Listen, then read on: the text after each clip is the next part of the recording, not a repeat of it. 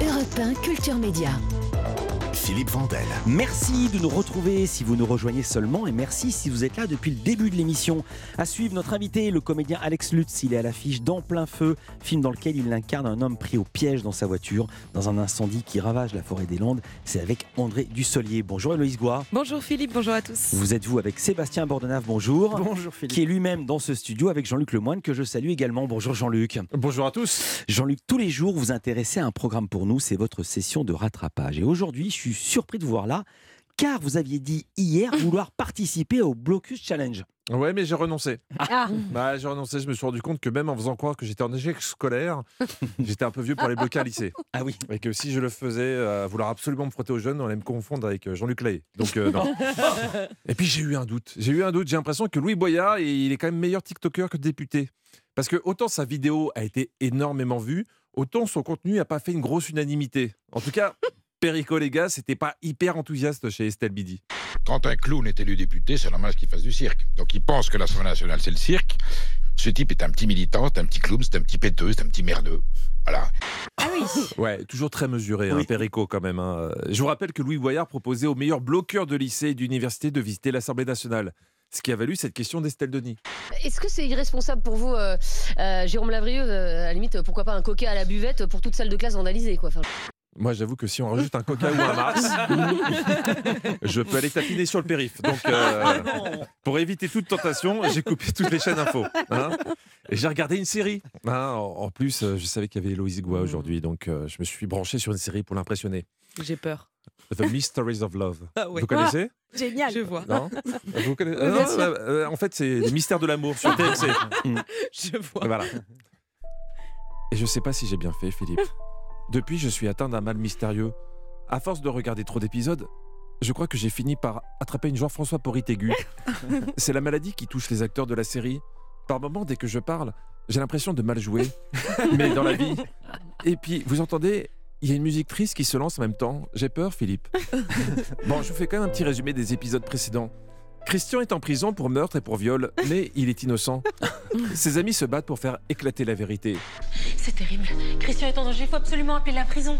C'est Lali qui m'a appelée, elle était avec Rudy, elle a eu une vision, elle a vu Christian entouré de flammes. Oh là là, mais j'espère que Lali se trompe, c'est pas possible. Vous voyez, c'est exactement les mêmes symptômes que ces deux actrices. Musique triste et jeu approximatif. Mais c'est pas les seuls signes de la maladie. Depuis ce week-end, quand je tente de m'exprimer, je, je sais pas pourquoi. J'adore le gratin de finnois, surtout le samedi.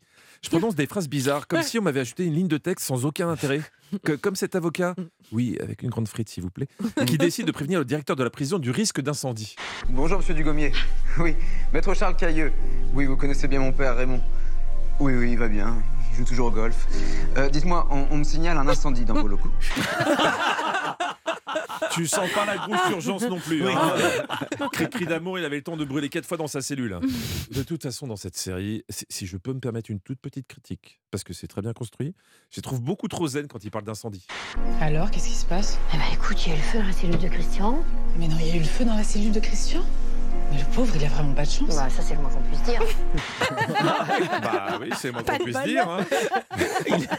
Pardon, mais finir en merguez, normalement, c'est c'est pas ce que tu mets en premier dans ta wishlist. Bon, changeons de décor pour revenir vers une intrigue beaucoup plus classique. Une scène poignante où Cathy retrouve son amie Béatrice, qui malheureusement a perdu la vue. C'est moi Je suis là. Ça me fait plaisir de te voir. Oui, bah, bah, pas elle, hein, vu qu'elle voit plus rien, je vous rappelle. Ça aurait été pas mal d'éviter le verbe voir, mais Cathy, elle a tenu deux secondes. Donc maintenant que vous avez compris hein, la Mm. façon de dialoguer des Mm. mystères de l'amour, on va faire un petit jeu. Ouais. hein. Allez, pour la spécialiste euh, série, Je suis au taquet. je vous passe un dialogue et vous devez deviner la suite. Écoutez. Béatrice Oh là là, je suis tellement heureux, t'es enfin rentrée Non mais vraiment, tu sais que j'avais vraiment oublié à quel point t'étais jolie. Oh, bah merci. Que va rajouter Béatrice après? Ah ben merci.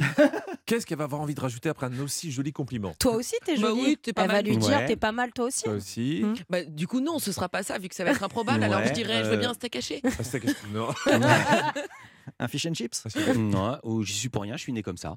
D'accord, écoutez, mais ça c'est c'est votre prétention. Non, non, On écoute la réponse. Non mais vraiment, tu sais que j'avais vraiment oublié à quel point t'étais jolie. Oh, bah merci. Toi, t'es enrhumé, hein. C'est imprévisible et c'est ça qui fera jamais la beauté des mystères de l'amour. Merci beaucoup Jean-Luc Lemoyne. Il est beaucoup question de feu. On va parler de feu avec Alex Lutz et nous, on vous retrouvera tout à l'heure dans Historiquement Vôtre de 16h à 18h avec Stéphane Bern. Et puis vous serez en spectacle vendredi à Marquette les Lilles. Grand bonheur de vous avoir dans ce studio tous les jours, Jean-Luc Lemoyne. Héloïse Goua, votre indispensable, c'est une série aujourd'hui C'est une série euh, comme euh, toujours. Il y a de Euh, l'incendie ou pas? Non, il n'y a pas d'incendie. Euh, je vous parle d'une série très perturbante avec un patron complètement détraqué qu'on ne souhaite à personne. Ça s'appelle Le Consultant et surtout c'est porté par l'excellentissime Christophe Waltz. C'était Sébastien Bordonave, la même question. Eh ben une BD que j'ai trouvée ennuyeuse. Ah. Et puis je me suis dit, Ah, bah, je me suis dit quand même, il y a plein de gens qui la trouvent géniale cette BD, donc je vais réessayer. Et bah c'est un peu comme une soirée de théma sur Arte, c'est-à-dire qu'il faut s'accrocher. Après on se sent moins crétin et après on est content de l'avoir lu parce qu'effectivement elle est géniale. Ça s'appelle Le secret de la force surhumaine d'Alison Bechdel. C'est le prose de la, de la BD. Oui, oui. Au oui, début, c'est ennuyeux et et, voilà. après, on peut plus s'en après, passer. voilà. Et c'est le plus grand écrivain français mondial, si j'ose dire. Europe 1. Culture Média sur Europe 1, il y a un film à ne pas manquer demain au cinéma, ça s'appelle En plein feu, Philippe Vandel. Alex Lutz, bonjour. Bonjour. Vous êtes comédien, humoriste, metteur en scène, César du meilleur acteur pour le film Guy, réalisé par Vos Soins, créateur de la série Catherine et Liliane, c'est sur Canal. Votre dernier spectacle, c'était au Folies Bergères, presque un one-man show, parce que vous partagez la scène avec votre cheval. J'en parle parce qu'il y aura les dernières représentations en juin, Mhm. on en dira un mot, et vous êtes comme les compagnons de la chanson, vous allez faire vos adieux indéfiniment sur le même spectacle ou pas? Non, non, on les avait un peu fait euh, l'année dernière, puis on se rendait compte qu'il y avait quand même envie de encore de l'envie. Mhm. On avait en, en plus des dates de tournée qui continuaient. Et donc là, on a la chance euh, et le bonheur de faire le Châtelet en juin. Donc euh, on va y aller, évidemment. On va raconter le spectacle dans un tout autre genre. Vous étiez dans Vortex, le dernier film de Gaspard Noé. Vous étiez venu nous voir pour 5e set, film de Quentin Reynaud. Et je le cite car c'est lui qui signe en plein feu ce film avec André Dussolier qui sort demain. Film prémonitoire. Il a été tourné, il a donc été écrit plus d'un an avant les incendies de cet été qui ont brûlé 65 000 hectares dans le sud-ouest de la France. Ça va plus loin. Les abords de la route principale où vous avez tourné ont totalement été détruits l'été suivant. Mhm. Oui, c'est incroyable. Enfin, c'est-à-dire que Quentin a, a- a pas fait un film d'anticipation à comme on peut euh, imaginer presque des films euh, science-fictionnels. Oui, c'est futuriste. C'est pas Dune. Mais, euh, mais c'est vrai que dans son esprit, il, il avait envie d'un film un peu d'anticipation euh, sur un cauchemar, comme euh, en- au moment où il l'avait tourné, où on l'a tourné, il, venait d'y en avoir euh, en Australie, au- en Amérique du Nord, on avait vu comme ça des, des- des feux géants, euh, parfois, hélas, euh, se retourner euh, contre la, la population qui évacuait. Euh, Voilà, on- en plus, on se souvient maintenant avec des- les images qu'on a, les gens filment avec leur portable depuis les habitacles, etc. Donc il y avait des images qui nous étaient parvenues très impressionnantes, très cauchemardesques. Et ce, ce, hum, décor, cette ambiance cauchemardesque lui a donné l'envie de coudre une histoire entre ce père et ce fils qui, qui fuit cette forêt. Et incroyablement, euh, un, un an après, en tout cas, ce qui est ce qui n'était pas incroyable, c'est un, grand, un feu géant parce que, bon, bah voilà, euh, c'est une réalité euh, sans doute aujourd'hui, mais pile à l'endroit où on a raconté ce drame. Vous l'avez dit, coudre une histoire. C'est quoi l'histoire? On écoute la bande-annonce et vous nous dites. Bonjour, police municipale à l'appareil. On vérifie que les habitants concernés par l'évacuation ont bien entendu l'alerte. Oui, on est au courant. Comment se passe l'évacuation jusque-là Pour le moment, tout se passe bien et dans le calme. Ça n'a pas l'air si terrible. On a presque l'impression de partir en vacances.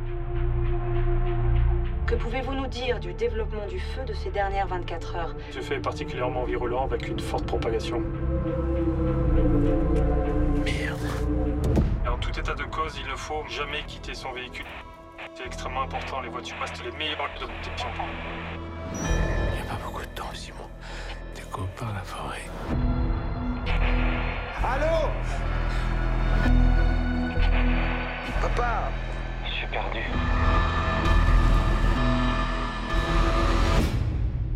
Je reconnais plus rien.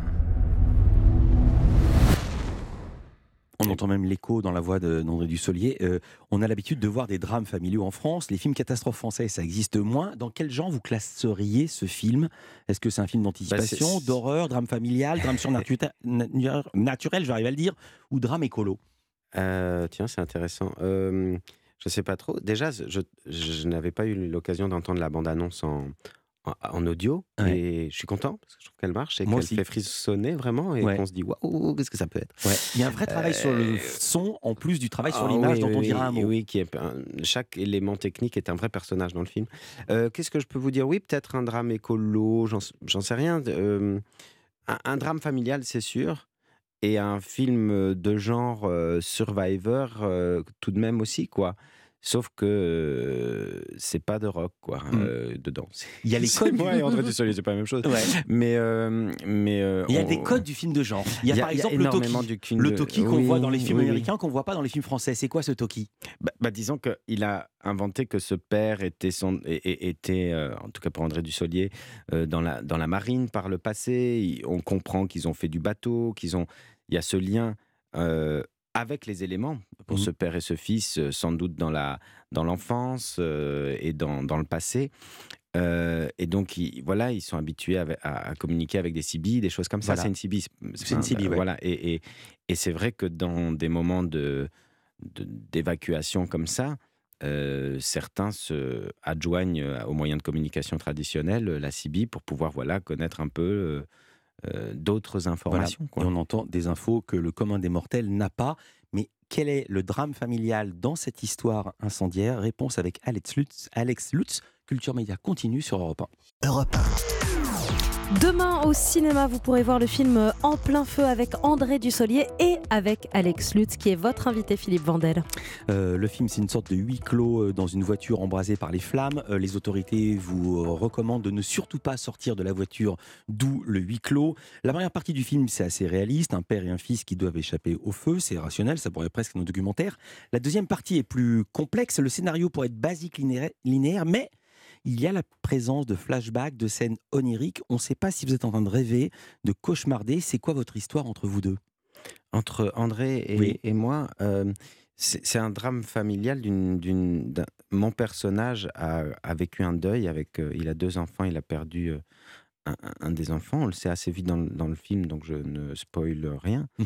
Euh, et pour euh, filer la métaphore du feu, il y y a quelque chose qui se consume en lui terriblement depuis des années, euh, sans qu'il ne parvienne à reprendre de l'air et à, et, à, et, à, et à reprendre vie réellement. Il est comme, euh, comme un, un feu qui couvre. Enfin, Mhm. je, vais, je vais filer hein, Ouais, on peut bout, continuer. mon truc. Ouais. Et, euh, et puis André, son père, fait tout pour l'extirper de ça, lui, lui montrer que bah, la vie euh, continue, qu'il a encore un fils dont il doit s'occuper. Enfin voilà, il y y a tout ce drame familial en dessous.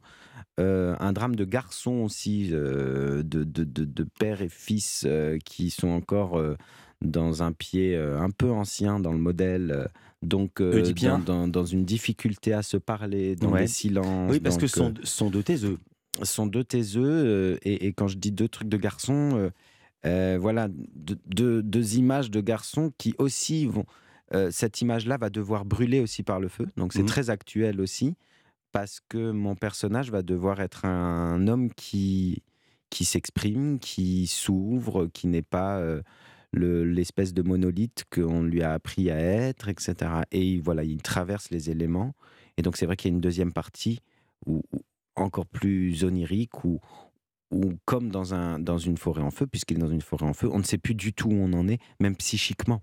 Et euh, c'est tr- c'est très beau, j'ai beaucoup aimé cette Vous dites, proposition. vous dites que vous adressiez, le comédien que vous êtes, dites que vous adressiez André Dussolier comme un vrai papa.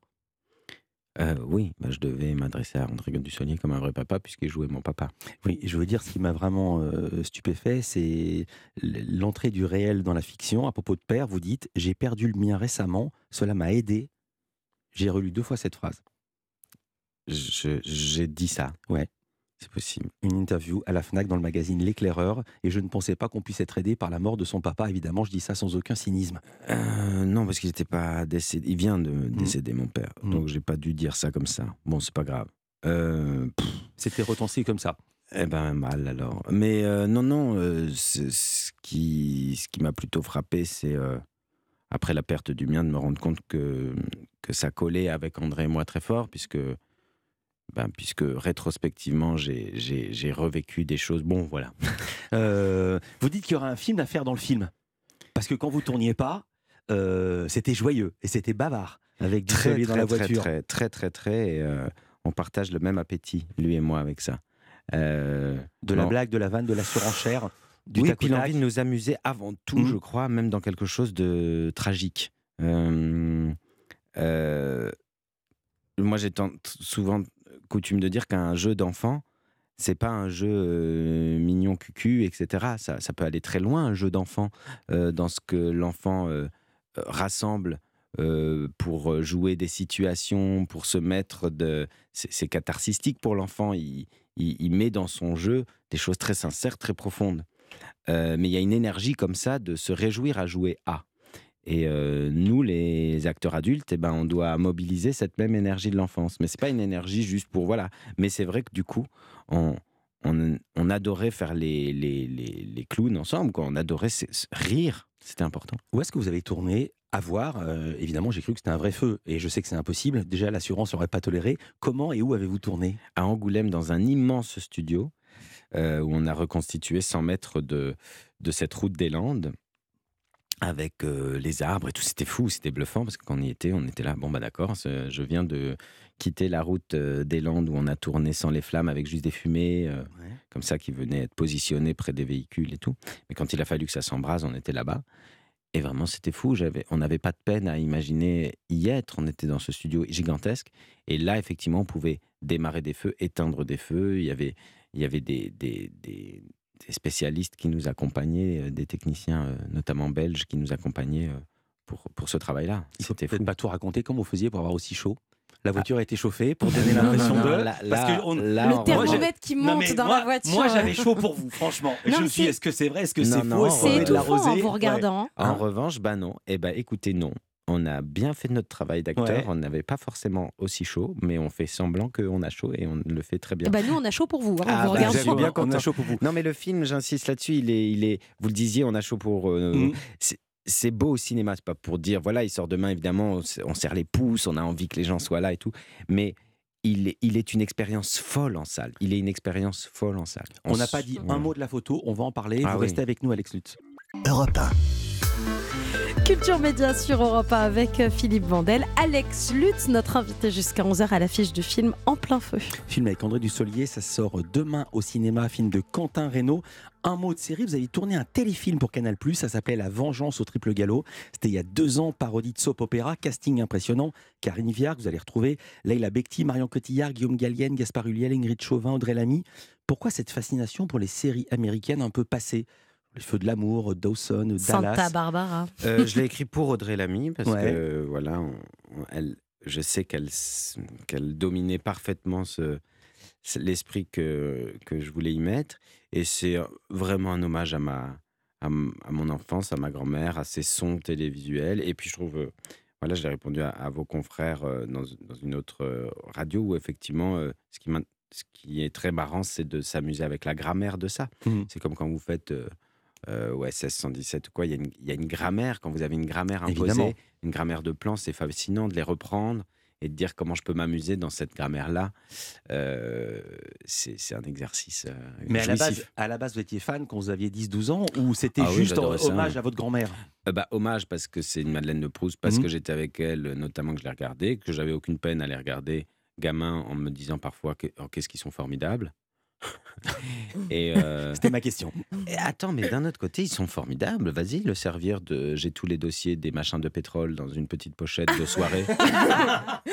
Euh, Enfin, tu vois, faut croire à ce que tu dis quand même. Tu arrives habillé comme pour un gala. Et 50 ans des feux de l'amour, faut tenir aussi. Il faut 50. euh, Non, mais faut- c'est fou. Pour ça, les, Améri- les- les- c'est vrai, les, les acteurs américains arrivent quand même Mm. à, à vous, à, vous, vous sortir des trucs où il y a un nombre incalculable d'informations dans la phrase. Mm. Et bon, bah, ils arrivent à s'effondrer dedans. Moi, j'arrive pas. hein. Ouais. Puis il y a une distance aussi avec la traduction. Héloïse Goua, bonjour. Bonjour euh, Philippe, bonjour Alex. On va parler Bonjour. de série avec vous, mais c'est pas une série parodique aujourd'hui, c'est une fiction autour d'un patron très spécial. Oui, Alex Lutz, euh, ce type de personnage doit vous parler parce que vous-même, vous avez joué un patron euh, bien tordu dans la série Dérapage aux côtés euh, d'Éric Cantona en 2020. Ce PDG s'appelait Alexandre Dorfman et il avait des méthodes assez particulières.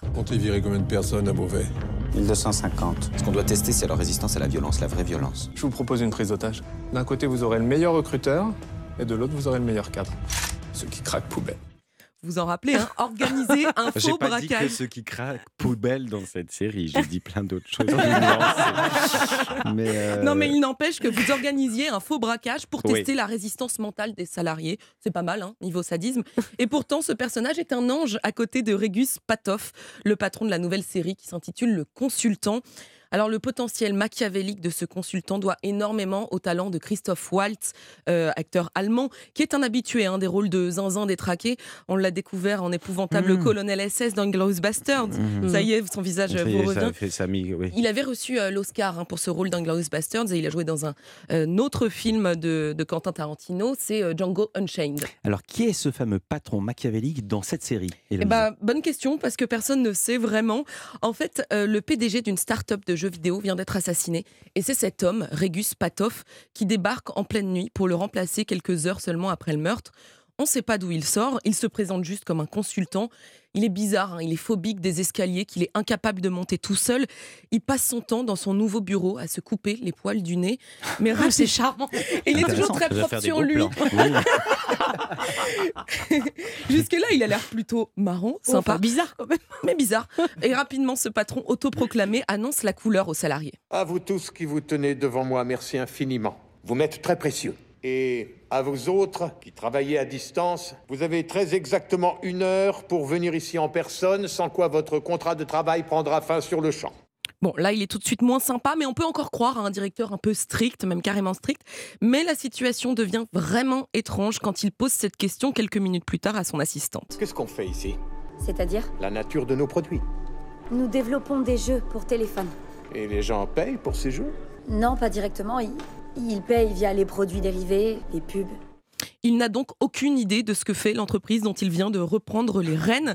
Mais ça va pas du tout le gêner pour virer des employés dont il n'aime pas l'odeur, euh, ni pour réveiller son assistance à 3 heures du matin parce qu'il a très très envie de manger des sablés faits maison. Il demande aussi à tout le monde de travailler pieds nus. Il trouve ça marrant, il faut pas poser de questions. Et tous ces caprices sadiques vont sévèrement crescendo au fil des épisodes. Et alors, comment euh, réagissent les salariés? Eh ben, ils se tiennent à carreau hein, parce qu'ils sont tous terrifiés par ce sociopathe. On ne sait jamais s'il est fou ou juste cruel par plaisir. Deux d'entre eux vont tout de même prendre le risque d'enquêter sur cet homme parce qu'après tout, personne n'a vérifié qu'il était bien euh, le réel héritier hein, de leur patron assassiné. Et puis, ce climat de terreur va finir par rendre les salariés carrément fous. Vous connaissez euh, l'expression diviser pour mieux régner Évidemment. Et ben, c'est le mantra de Patoff. Du coup, quand il leur propose de choisir qui s'installera dans un nouveau joli bureau, bah, ça donne ça. Lâchez-moi Lâchez-moi là Ce sont des sauvages. Je suis le prochain sur la liste. Je sais pas gérer les conflits. Moi, et puis j'ai jamais voulu ce fichu bureau. Je peux travailler dans l'escalier, ça m'irait très bien. Pitch assez dingue. C'est signé par qui? Bah, ce personnage sort directement du cerveau d'un écrivain à la base, parce que le consultant, c'est d'abord un roman horrifique écrit euh, par euh, Bentley Little, et l'adaptation en série est très réussie. On nous invite à réfléchir au management, parfois sournois et violent, de grandes entreprises branchées et a priori cool. Régus Patoff nous fait pas mal penser à un certain Elon Musk dans certaines, Ah oui, dans certaines pratiques. Alors, si vous avez aimé Black Mirror euh, pour son côté très dérangeant, mais intelligent et addictif, aucune raison de ne pas aimer Le Consultant. C'est une série qu'on ne lâche pas et qui ne vous lâche pas. Euh, comme les épisodes n'apportent pas toutes les réponses à vos questions, eh ben, ils risquent de vous hanter longtemps. Où est-ce qu'on peut voir cette série Le Consultant? Sur Prime, c'est la plateforme d'Amazon, 8 épisodes de 30 minutes, ça se regarde très Ah vite. oui, ça va vite. Est-ce Ouais. que vous aurez 8 fois 30 minutes, Alex Lutz? Non. Non. il travaille trop, il n'a pas le temps de regarder les non, séries. non, mais en plus, bon. Après, je vais. Euh, je- ça, me- ça, me- ça me plaît autant que ça peut me gaver un peu le côté. euh, Chronophage. Non, mais c'est- des portraits que je trouve un peu agaçants, à vrai dire. Euh, Je trouve qu'il y a plein de choses à raconter. Il y a, un nombre incalculable de- d'employés euh, malheureux et de patrons euh, finalement tout aussi malheureux, qui sont la grande majorité. A cette espèce de, de concentration, euh, de montrer euh, des espèces de puissants horribles euh, et de petits machins écrasés. Je trouve ça- bon, c'est très systémique dans des boîtes où tu as envie de dire bah, c'est à Prime, donc euh, bon, c'est des boîtes pareilles. Quoi, avec- Mhm. Et moi, C'est faux. moi, c'est- vrai, que ça me, ça me- ça me raconte. c'est pas que c'est pas bien fait. Je trouve que c'est souvent très bien fait. Mais je suis plus intéressé par des, par des espèces d'interhistoires. Euh, Je, je préfère l'atermoiement difficile d'un type qui a euh, une, une boîte moyenne avec euh, ses employés où c'est tout aussi compliqué. Bon, voilà, j'ai du mal à me projeter dans des trucs comme ça. J'ai du mal. Mais c'est bêtement personnel. hein, je peux, je peux- ça peut être superbement bien fait. Mais voilà. Ça s'appelle Le Consultant, c'est sur Amazon, il nous écoute sûrement. Et vous le savez, Europe 1 est la radio des séries, grâce Attends, notamment. j'adore la série, finalement, j'adore la série, je l'adore, j'adore, laisse-moi tranquille.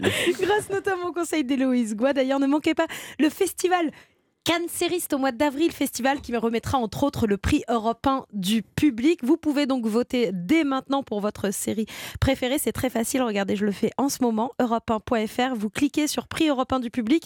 Il y a plein de séries. Vous choisissez votre préféré. Les amateurs avec Vincent De Dienne, Désordre avec euh, Florence Foresti par exemple, Les combattantes, Ousekine, euh, Miskina avec Mela Bédia. Bah, moi j'ai cliqué. Ça y est, j'ai choisi. Ça sera les papillons noirs voilà, pour moi. Et en plus, si vous votez, vous pourrez également gagner un séjour pour deux à Cannes pendant le festival avec un accès VIP. Et ce qu'il y a de super, je me permets, c'est je trouve maintenant les plateformes font quand même des trucs où il y a. euh, tout le monde peut quand même un peu. Moi, je viens d'en faire une je- sur Amazon où, où- où- où c'est euh, Ah c'est très amusant. Non, mais je veux dire, la dichotomie de série, elle est folle maintenant euh, quand même. Ah Euh, tout le monde peut. Euh, peut aller piocher dans du Mhm. voilà dans une série telle que celle dont Ouais. vous parliez des plus parodiques des plus voilà c'était moins le cas j'ai l'impression il y a quelques années maintenant c'est vraiment euh, fou quoi Il n'y le a pas que des patrons, de toutes les il séries y a ouais. pas que des patrons capitalistes américains autoritaires, il y a aussi Louis Labrocante. On va parler de BD avec Sébastien Bordenave, c'est notre deuxième indispensable. Culture Média sur Europe 1, Philippe Vandel avec la BD. Oui, avec Sébastien Bordenave, rebonjour. Prenez pas cet air. euh, Ouais. avec la BD. BD. Avec la BD. ok, on est obligé. C'est une bande dessinée qui s'appelle Le secret de la force surhumaine. C'est signé Alison Bechdel, une, autri- une autrice qu'on a parfois citée parce qu'elle était en course pour le dernier Grand Prix du Festival d'Angoulême. C'était en début d'année. Oui, un prix qui euh, récompense l'ensemble d'une carrière. C'est Riyad Satouf qui l'a eu. C'était lui ou Catherine Meurice ou Alison Bechdel. Et je pense que pour beaucoup, la carrière d'Alison Bechdel, euh, pff, hein, c'est un peu comme euh, celle de Thibaut Tricol. On ne connaît pas bien. plaisir. Ouais. Voilà, c'est vrai. Euh, Thibaut Tricol, vice-champion du monde de fléchettes hein, en titre. Il est, voilà, il est français. Thibaut il vient... Tricol. Ouais, Il ouais, existe en ouais, vrai. on connaît pas bien sa carrière Non, non plus. Ah bah non, Mais revenons au secret de la force surhumaine d'Alison Bechdel. On parle souvent de roman graphique sans trop savoir ce que c'est un roman graphique. Et ben cette BD, c'est le roman graphique par excellence. 233 pages de vie qui commence par Je suis venu au monde. Bah, pour elle, c'était en 1960. Et ça se termine bah, par le Covid. Au milieu, elle décrit avec une introspection sans phare, son obsession sans limite pour son attirance folle envers les sports qui martyrisent son corps, une quête absolue de la force, jusqu'à s'apercevoir qu'avec les années, c'est quand même peut-être pas mal aussi de se préparer spirituellement à ce qui nous attend à la fin. Elle dit dans la BD, on fonce tous en tanguant vers la dalle de granit. En fait, c'est une BD qui mêle fulgurance narrative, vraie anecdote de vie, what the fuck, et références culturelles très très pointues. J'ai appris beaucoup de choses, par exemple, sur Jacques Kerouac. Kerouac, icône américaine, la Beat Génération, qui a Mmh. écrit La Route. Oui. Alison Bechdel est également américaine. Sûr. Qu'est-ce qu'il Sur peut la route. dire de plus sur la route, pardon, sur elle Eh ben, on peut dire qu'elle a dépassé la soixantaine, elle dessine depuis plus de 40 ans. Elle a commencé dans une revue féministe en publiant un comique lesbien où elle racontait, toujours en mode confession drôle et intelligente, des histoires de femmes américaines. Alison Bechdel, en BD, c'est la queen des queers. Puis elle va connaître un immense succès avec une BD appelée Fun Home, une tragicomédie familiale, la sienne, avec en rôle principal eh ben, son père, directeur de pompe funèbre, de pompe funèbre, qui avait une liaison cachée avec le jardinier. Ça va même faire une comédie musicale à succès, vous imaginez la, la comédie musicale Voilà. 5 Tony Awards, hein, quand même, les Molières américains. Alison Bechdel, c'est une superstar aux États-Unis. Et puis aussi, elle est connue pour avoir donné son nom, je ne sais pas si vous le connaissez, au test de Bechdel. Il est né ce Ah test. oui Je ne savais pas que quoi, ça venait d'elle, je le connais. C'est extraordinaire. C'est quoi le test de Bechdel C'est- Tout le monde connaît, Alex connaît ne connaît pas le moi test je de- dis c'est quoi le test de Bechdel Et vous connaissez le test de Bechdel ou pas Non. Bah non, Non. c'est Non. je- Non, vous aurez pas dire. je peux pas poser la question mieux que ça. C'est quoi le texte Eh ben en fait, ce test, il est né dans une de ses premières BD. Elle raconte qu'une femme propose à une autre femme d'aller au cinéma, mais cette dernière dit attention, je ne vais au cinéma que si le film réunit trois critères. Est-ce qu'il y a dans ce film au moins deux femmes dans le film dont on donne les noms? Est-ce qu'à un moment donné, dans le film, deux femmes parlent juste toutes les deux, c'est-à-dire sans hommes Est-ce que si elle parle, elle parle d'autre chose d'un homme? Voilà, c'est ce test de Bechdel. Finalement, bah, les femmes ne trouvent pas. pas. de film qui, re- qui correspond à ces trois critères. Donc elles vont jamais au ciné. Elles vont manger, au pop- elles vont manger du popcorn. La blague va rester, mais une blague qui fait un peu grincer des dents parce que des vrais chercheurs ont pris tous les films produits entre 1995 et 2005. S'il est écrit par un homme, ce film, eh ben, il échoue une fois sur deux au test. Si le film est écrit par une femme, il réussit à chaque fois. Petit cocorico cinéma français, si on prend euh, les films produits par Canal+, eh ben, il n'y a que 33% de films qui échouent. Ça paraît beaucoup, mais en fait non par rapport aux autres. Donc si vous avez envie bah, d'une BD cultivée, intelligente et spirituelle, n'hésitez pas, lisez tout Alison Bechdel. Je vous conseille aussi Fun Home et C'est toi ma maman, c'est un titre de BD. Et sa dernière que vous avez, Alex Lux, qui s'appelle Et le secret de la force surhumaine. Et ben dans celle-là, j'ai pensé à vous, Philippe, Ah de oui. cette BD, parce que à un moment donné, Alison Bechdel a dit Quand tu roules en vélo en vent arrière, tu t'imagines que tout vient de toi. Voilà une leçon de vie banale, mais vraie, que j'ai appris du cyclisme. Merci beaucoup, Sébastien Bordenave. Je vous Euh, l'offre, Alex. Le dessin vous séduit, vous qui aimez beaucoup dessiner, Alex Lutz Ah, j'adore, ouais. Voilà. J'adore, j'adore. Et mon fils adore euh, les BD. Voilà, et vous connaissiez le test sans savoir que c'était d'elle. Non, parce que je vous dis que je ne Ah. connaissais pas. J'ai sincèrement posé la question. Voilà, moi je connaissais, mais je savais pas que ça venait d'elle. Culture Média sur Europe 1, Philippe Vandel avec Alex Lutz à l'affiche du nouveau film de Quentin Reynaud, En plein feu à voir demain au cinéma. Vous aviez tourné avec lui euh, une comédie Paris Willoughby, c'était en 2015. Cinquième set, on avait parlé, c'était en 2020. C'est votre troisième collaboration avec lui. Il a fait que trois films. Euh, Vous êtes son Jean-Pierre Léo, Antoine Douanel. Ah, bah purée, j'aimerais bien.